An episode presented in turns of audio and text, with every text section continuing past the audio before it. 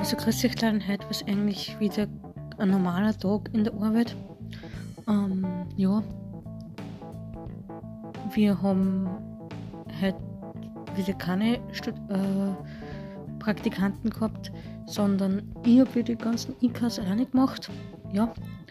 Und nach der Arbeit bin ich gleich ins Tischtennistraining gegangen. Da war ich halt bis halb sieben. Und dann bin ich heimgefahren, habe gegessen. Jetzt werde ich dann entspannen und den restlichen Abend genießen und dann hoffentlich eine gute Nacht haben.